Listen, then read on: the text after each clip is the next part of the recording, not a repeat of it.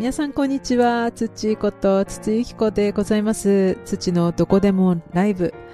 エピソード56、56回目のポッドキャスト。つい先日、まあ私的には本当につい先日、今までずっとポッドキャストをね、停滞してたので、もう、つい本当数日前に55回目をアップしたんですけれども、一回ちょっとアップすると、ちょっとなんかあの、なんです、勢いづいてきたというか、あの、この勢いが止まらないうちに、もう、どんどん録音しようかと思って、今日、また、アップしたいと思います。ということで、あの、ずっと前のね、あの、本当に始めたばかりの時のポッドキャストは、まあ、歌のコーナーがあったりですとか、まあ、喋りのコーナーがあったりとか、あとはなんか、あの、一丁前にこう、プチボーカルレッスンみたいなコーナーもあったりですとか、あと、はとまた、なんか、英語のコーナー、英語のコーナーやったことあったかな？でもなんかそんないろんなね、コーナーをこう設けて、本当にちょっと、あの、ラジオ番組のように、途中でこう切り替えの曲とかも流したりとかしてやってたんですけれども、あの、ちょっと、ゆるく、なんか更新をね、あの、じ、まあ、自分的にこうしやすいように、もうゆるい感じで、もう、この喋りに付き合ってくださる方がいればありがたいんですけれども、まあ、そのトピックもね、交えつつ、近況などを、ポッドキャストでカナダ生活などをゆるく語っていきたいと思います。ということでね、あの、本当に前回のポッドキャストアップしたのが11月の24日。で、あの、ほんとコメントありがとうございます。あの、たくさんのコメントをいただきまして、ありがとうございますね。そのたくさんのコメントの中から、あの、1名選ばれたあなた。あの、マイクやコンデンサーなどの、その、情報を、ポッドキャストでこうトピック、トピックとしてね、話してほしいっていう風なリクエストありがたくもいただきました。で、YouTube でも、まあ、ポッドキャストかもしくは YouTube でってことだったんですけれども、まあ、YouTube もいずれ、あの 顔出しも最近するのもね、なんか、最近ちょっと抵抗感が、あの、若干の抵抗感があるんですけれども、とりあえず、ポッドキャストでお話ししたいなと思って。で、機材関係のね、こういった、あの、リクエスト、本当にありがとうございます。で、私も本当に、あの、めっちゃいい機材を使ってるわけでは全くないんですけれども、まあ、音楽をやっているということで、まあ、若干の機材はうちにいくつかあるんですよ。例えば、まあ、オーディオインターフェースもちろんだとか、あとマイク、コンデンサマイク、プラス、あとは普通のダイナミックマイク。で、ダイナミックマイクもいくつか持ってたんで、まあ、カナダに持ってきたのは本当に一つだけ。あの、一番応用が効きそうなものを持ってきたんですけれども、そんなお話を今日はしていきたいと思います。で、そのお話の前に、また同じく、まあ、機材関係なんですけれども、気をつけなければいけないなと思ったことがあったんですよ、ほんと、この間。で、今年のね、初めに、2月忘れもしない。2月の16日ですよ。バレンタインの日から2日後ぐらい。で、2日後ぐらいというかバッチリ2日後なんですけれども、あの、去年の11月の自分への誕生日プレゼントに買った MacBook Air にココア、ココアを、あの、ぶちまかしまして、あの、椅子のなんつうの背もたれにココアがバンって当たって、そういうことは私今まで一度もなかったんだけれども、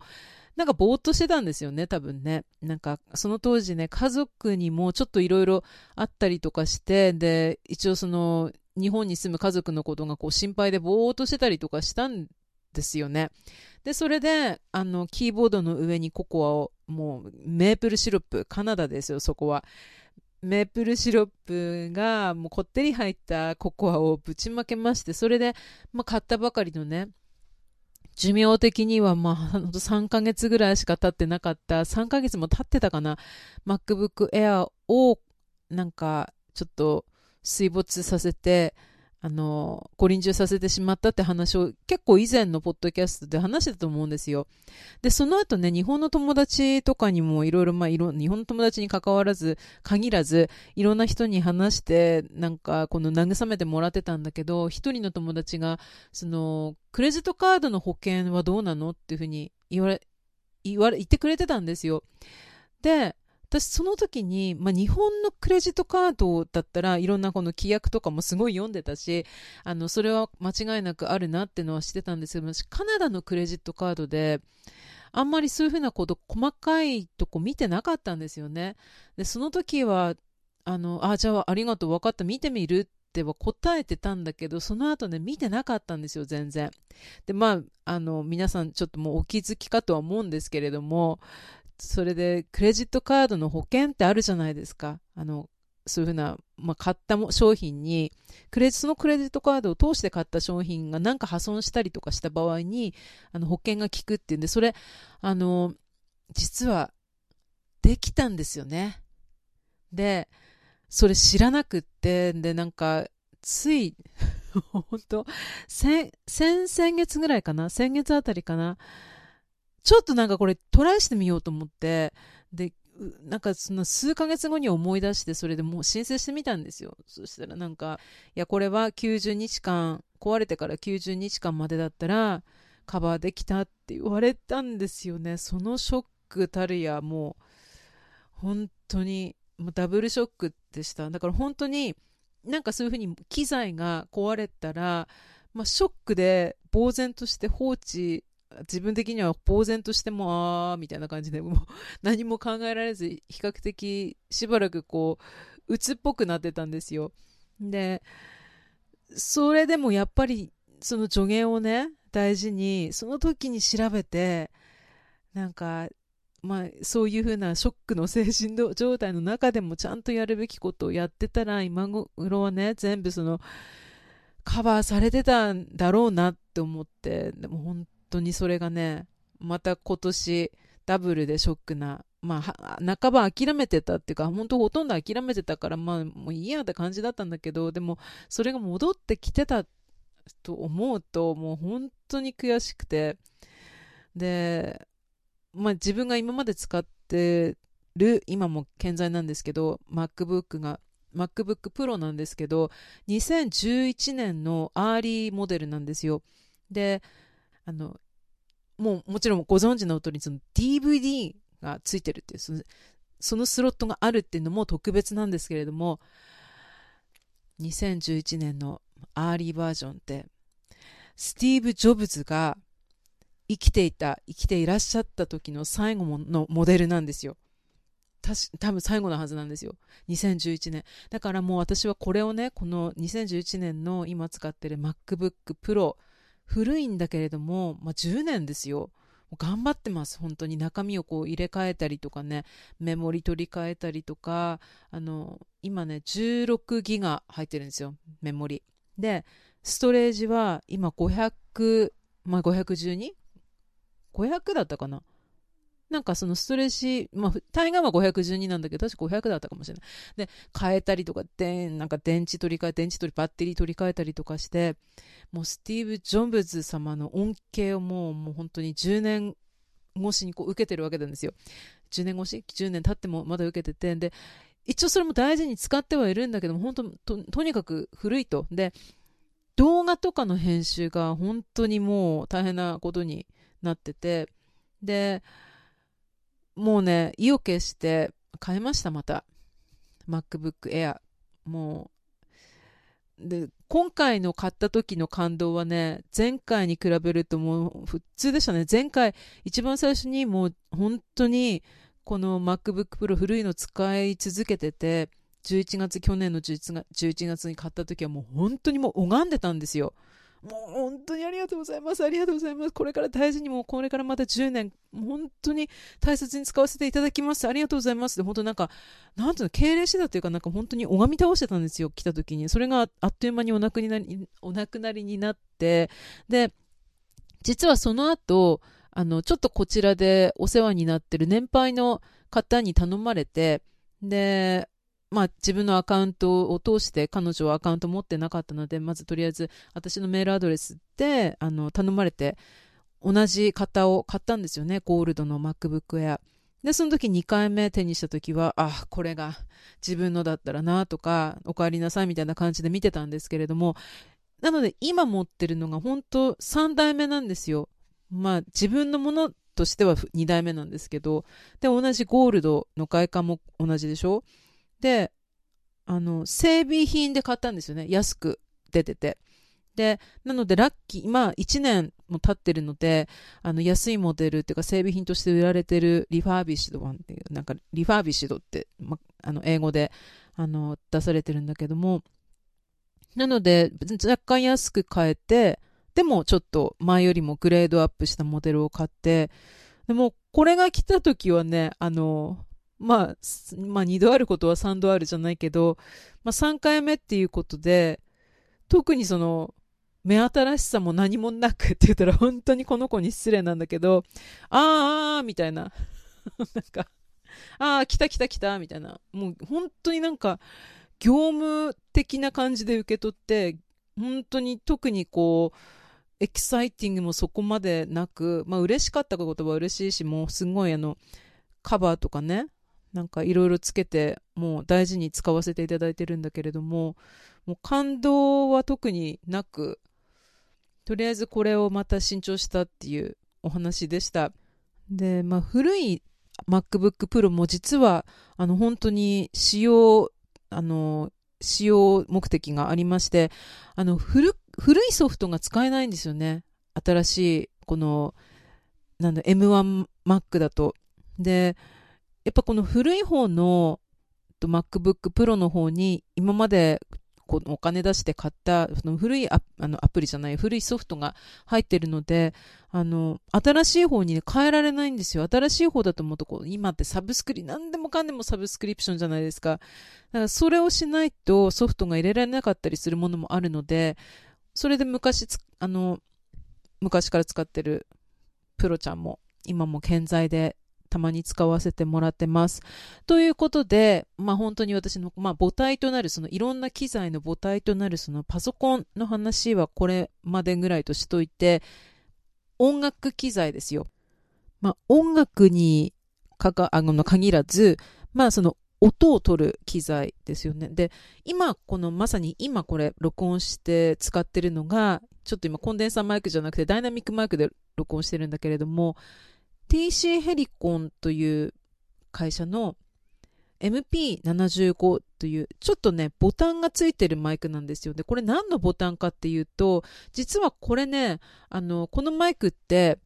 あの、ループマシンのために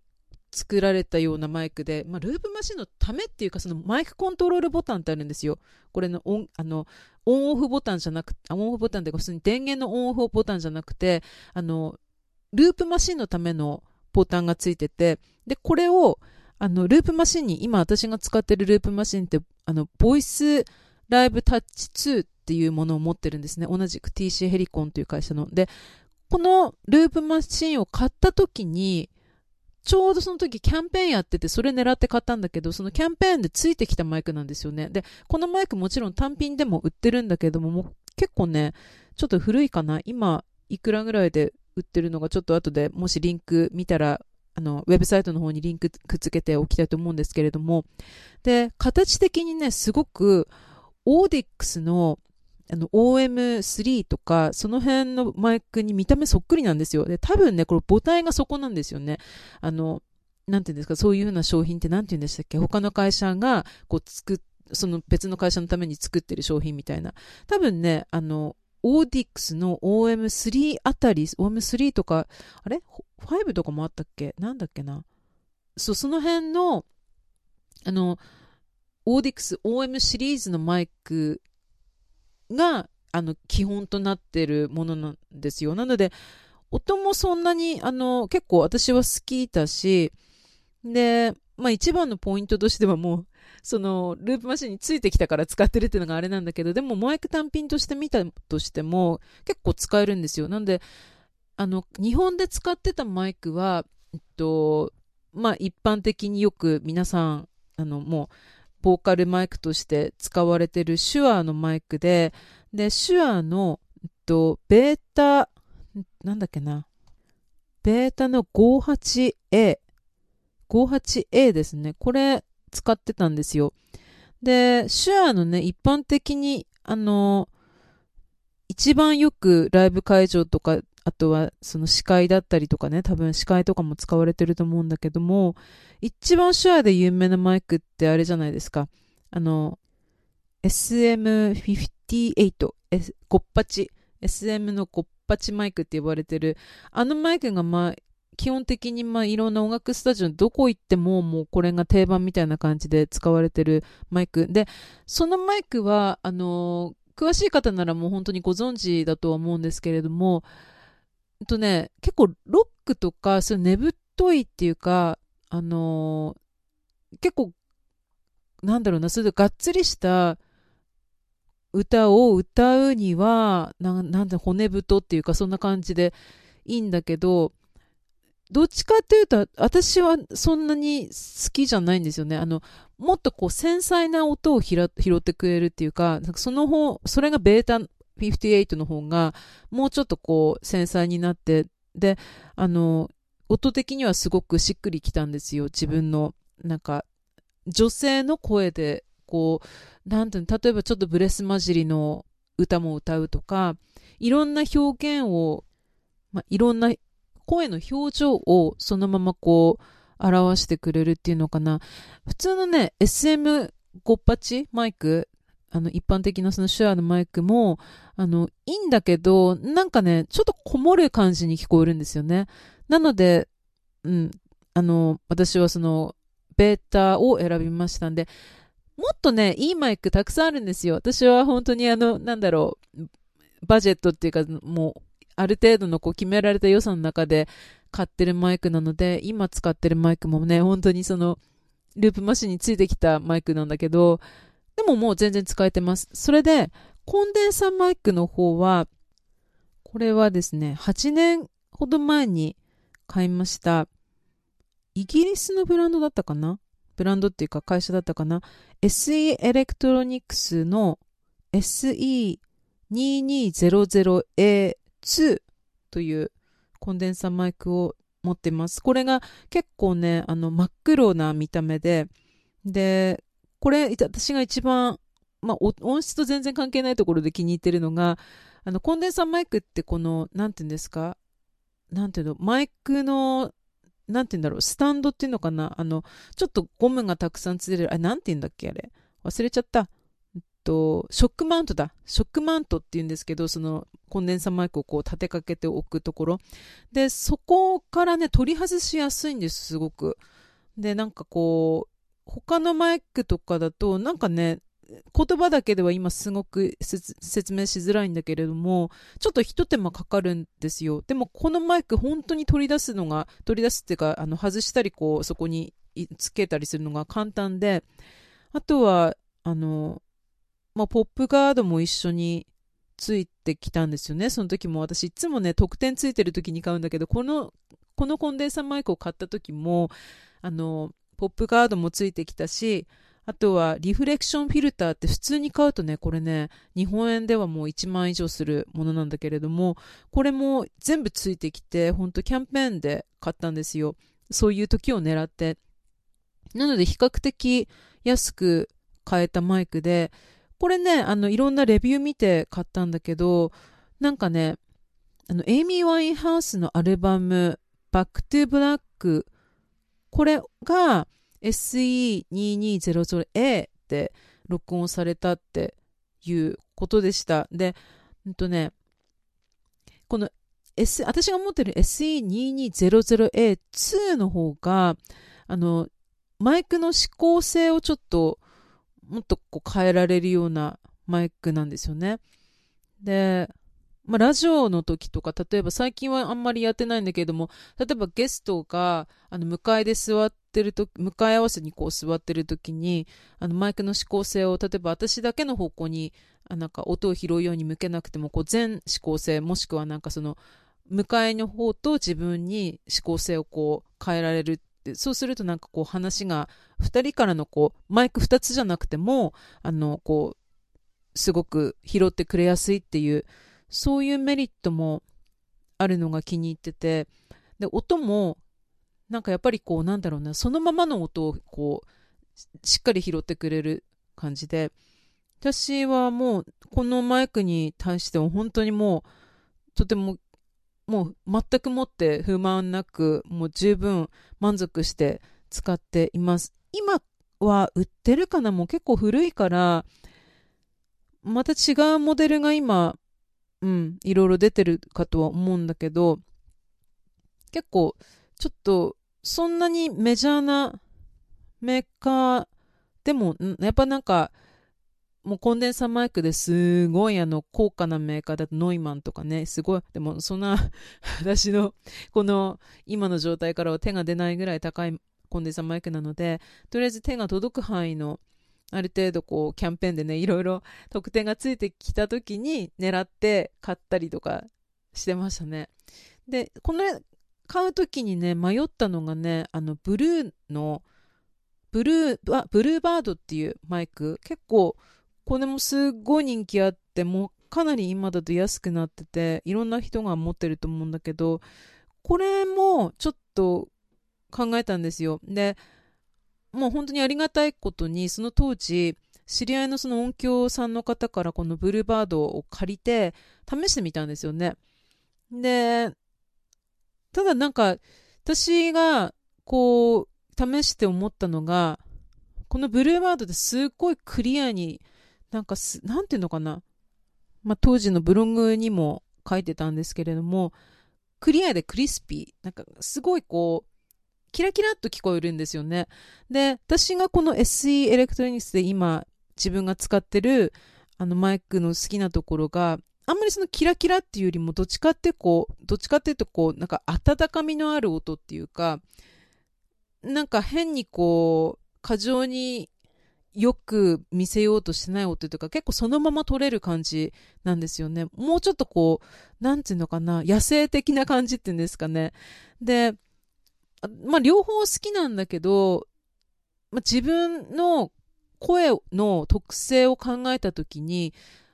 私そこまでそのソプラノ的なキラキラした声じゃなくて、どっちかっていうと、あの低音の方が、まあなんか人から言われるのが低音で歌う声の方がいいねって言われるから、私はその低音の方を活かしたくて、やっぱりその今使ってるマイクの方を選びました。で、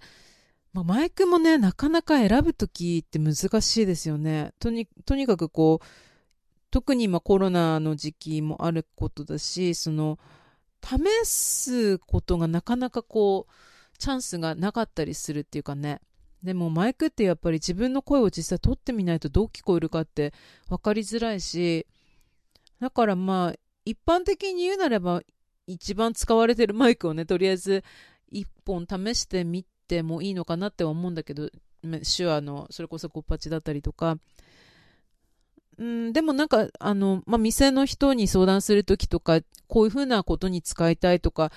あの、自分の声のまあ自分の声だったら店の人聞いてわかると思うんだけど、まあいずれにしてもこういうふうなあの声の特性を活かしたいとか、こういうふうなことに使いたいっていうのを説明すれば結構詳しい人ならもうすぐ答えを出してくれるかとは思います。で、オーディオインターフェースなそのマイクケーブル通してあのパソコンにつなげて録音するための機材なんだけども、オーディオインターフェースもまたね、選ぶときにすごい迷いますよね。で、私が自分で一番最初に使ったオーディオインターフェースって、あの、音楽ソフトのプロツールズについてきた、当時はね、あの、オーディオインターフェース、プロツールズのソフトを使うときは、プロツールズの会社のインターフェースしか使えなかったんですよ。MBOX っていう、なんか、もう懐かしいと思ってらっしゃる方もいらっしゃると思うんだけれども、MBOX2 を使ってました。本当に、いつだろう。もう、本当それこそ10年以上前に。で、それが一番最初のオーディオインターフェースで、で、良かったんですよ、本当に。で、結構、やはり、やはりね、あの、その Pro Tools なだけあって、もう、本当に音はいいし、あの、必要なものはとにかく全部ついて、あの、インプットも十分あるし、まあ、個人で使うには。で、その後、まあ、パソコンのね、OS をアップデートしたら、まんまと使えなくなりまして、もうショックだったんですけれども、まあ本当こういうふうな周辺機器に言えることって、その OS のアップデートには本当気をつけなきゃいけないなと思って、で、まあ、周辺機器だけじゃなくて、ソフトウェアとかもね。で、今だとサブスクリプション制度にほとんどのソフトウェアが変わってるから、どんどんアップデートしていけるんで、そんなにトラブルはメタに、メタにとかほぼ起きないんだけど、あの、買い切りのソフトで、アップデートっていうかその、あ、アップデートじゃない、サポートが終わってアップデートがもうできなくなった商品を持っている場合は、もう本当に使えなくなった時の衝撃があまりにも悲惨なので、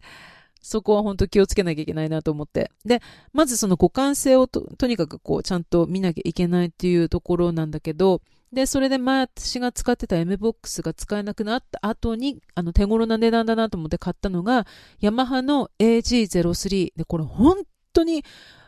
爆売れしてて、で、まあ、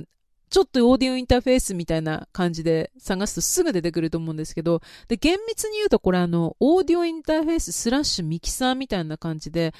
一応ミキサーなんですよね。なので、普通のオーディオインターフェース、もう純粋にオーディオインターフェースとして使うにはちょっと違うっていうところが、私は自分で買って後からちょっとそれに気づいたんですよ。で、っていうのも、これね、配信するには本当に一番最適な、あの、一番手頃に買える一番最適な、もう神とかって言われてますよね、この機材。で、いいんだけども、音楽として使うには若干ちょっと音的に他の本当にオーディオ、純粋なオーディオインターフェースとして売られている機材よりは若干音質が落ちるのと、あとは、あの、ミキサーなので、ライン1に入れたのと別のラインに入れたのが結局録音した時に一緒にミックスされて録音されるみたいな。なんかそういう風な、ちょっとやっぱ完全な音楽機材として使うには、あ、これは向いてないなって、あの、買ってから気づいて、でも使えないことは全然ないから、あの、前の私、あの出した、去年の9月に出したシングルの祈りっていう曲も、ボーカルこれで撮ったんですよ、家で。で、だけど、ちょっとこれからもっとガツガツレコーディングするにはさすがにこの配信用のオーディオインターフェースはどうなんだろうと思って、で、今年に入ってね、この、もつ、まあ、日本語で読みでは持つ、持つって言われてんだけど、この持つのオーディオインターフェースを買いまして、これ今ちなみにあの音源取ってるのにそのオーディオインターフェース使ってます。モツの M4、えっと、インプットが4つあるもの。で、M4、あとはね、もうちょっとあの安いのだと M2 があるんですよ。M2 だね、そうだね。で、M4 の方が結局インプットが多いので、ちょっと私将来のためにと思って、例えば、なんかギターと一緒にこう配信するとか、これもちなみに持つもね、あの、ライブストリーミングとかでも結構便利に使えるオーディオインターフェースで、で、もう散々迷った挙句にこれ買いました。で、やっぱ、本当にもういろんな機材を比べて買ったんだけれども、懲りもせずまたちょっとオーディオインターフェースがついたミキサーをまた買おうかなと思ったんですよ。ヤマハのこの AG03 よりちょっと音が良さげな同じような感じのミキサーも買おうかなとも思ったんだけど、一石二鳥だなと思って。でもやっぱり、こう、今、この持ってる AG03 を手放す気は今ないし、全く。だから、もう本当になんだろう、オーディオインターフェースに特化した音がすごく良さそうなものを買おうっていうふうに最終的に決断して、で、結構ね、うん、音質の評判すごい良かったんですよね。この、もつ、もつ、もつっていう、もトゥーっていうのかな？なんかこっちの北米の読み方としては、英語読みとしては。で、日本ではね、かなりね、在庫切れになってるみたいで、でもカナダではあっさりも数日で手に入ったんですけど、オーダーしてから。まあ、お店はあのカナダであの一番一番かな？多分一番って言っていいと思うんだけど、あの、大手のカナダでかなり有名な楽器店で、ロングマクウェイドっていう、どうやら、まあ、カナジャ、カナジャだって、カナダが、あの、本拠地らしいんですよね。あの、実は私、あの、一緒に音楽活動している相方と、スターバックスにちょっと入った時にトロントの、あ、の彼あれだよ、ロングマクエイドのロングさんの方だよ、みたいな。確かそれ、名字だったはず。間違ってないよね、私。で、その息子さんだったかな？忘れちゃったけど、とりあえずなんかその、もう楽器店を設立した方がスタバにいらっしゃって、で、そのとに、ま、友達っていうか音楽の相方が知ってたらしくて、ああ、そうなんだ！っていうのがあったんですけど、そんな感じの大手の楽器屋で買ったんですよ。いつもそこからね、機材買うときはそこで買ってます。で、カナダで機材買うときって、まあ、いくつかやっぱり楽器店はあるんだけど、あ、だんだん長くなってきたな、本当30分過ぎちゃった。で、あの、そろそろ手短に終わりたいと思うんだけど、やっぱ、ローカルをサポートする、したい気持ちはすごいあるんですよ。あの、大手じゃなくて、本当に街のね、この個人経営し経営してる、あの、楽器屋さんとか、そういうふうなところをサポートしたい気持ちはすごいあるんだけれども、でも、やっぱり買う方の立場からしてみると、まあなんか心苦しいんだけれども、大手の方がやっぱり買いやすいんですよね。物は揃ってるし、で、試せるし、しかも、レンタルとかもしてるから、例えばちょっと、この日だけこの楽器が使いたいっていう時も、本当1日2日だけ借りれるとかね、1週間とか借りれるとか、そういうので本当自分が高くて手を出せない機材とかも、なんか1週間だけちょっと借りて試してみるとか、そういうふうなことが、なんか大手のそのロンガンロンガンマクエイドはできるんですよね。だから結局やっぱりそこに買いに行ってますね。で、例えば、まあ、あんまりしちゃいけないことだと思うんだけど、使ってみて、ああ、やっぱりちょっと違うなって思った時に、もう全然なんか抵抗もなく返品受け入れてくれるみたいな。よっぽどその汚いとかね、よっぽどなんか使い倒した古いのはもうもちろんダメなんだけど、まあなんか良識ある範囲で、まあ理由があって返すっていう分には全然もう、もう快く返品を受け入れてくれて、で、やっぱ返品するのってあんま良くないことだってのはわかるんだけど、でもそういう楽器店って結構その、例えば使用済みのものとかをレンタルにも回してるんですよね。なんか話を聞くと。だから、レンタルでまたそれを使って、まあそのお店はそれでお金を、まあまた稼げてるっていうか。なので、まあ、返品するのも、そこまで、まあしない方がいいのはわかるんだけれども、必要な場合は、そういうのもあるので、ちょっとこう、うん、使いやすいなっていうので、私本当にロンガーのマクエイドをいつも利用させていただいてます。多分ね、知ってる限りほとんどのミュージシャンもしくは音響関係の方が、このロンガーのマクエイドの楽器屋さんをね、利用させていただいてると思うんですよ。なんか、あの、スクールもあるし、言ってみればあの、日本でいう島村楽器みたいな感じの存在なのかな。なんか、面白いことにね、ロゴのカラーも同じなんですよ。あの、テーマカラーっていうんですか？オレンジの。なんか面白いな、なんかすごい共通してるな、みたいな感じで思ったりもしてたんですけれども、まあでも、いずれにしても思うのは、まあ、楽器店がどうこうっていうよりも、やっぱり店員さん、やっぱ詳しい人と詳しくなかったりとか、大手とかね、特にそうなんだけど、あの、まあ、ある程度はしょうがないことだと思うんだけど、担当してってもやっぱり詳しくない人が、その自分が、いやね、買いに行った時にたまたま担当してるかもしれないし、その辺本当に機材とか買う時には見極めないとですよね。もう今は本当ネットがあるので、もう自分でめちゃめちゃ調べて、で、店頭で試すみたいな、そんな感じで、どうぞご自分に合ったいい機材を選ばれることを、グッドラックということで今日の土のどこでもライブはリスナーの方からのリクエストにお答えしましてコンデンサーマイクだったりとかあとダイナミックマイクだったりインターフェースだったり音響機材のお話をさせていただきました。最後までお聴きいただきましてありがとうございます。次回の更新まで元気に健康にお過ごしください。じゃあね辻でした。バイバーイ。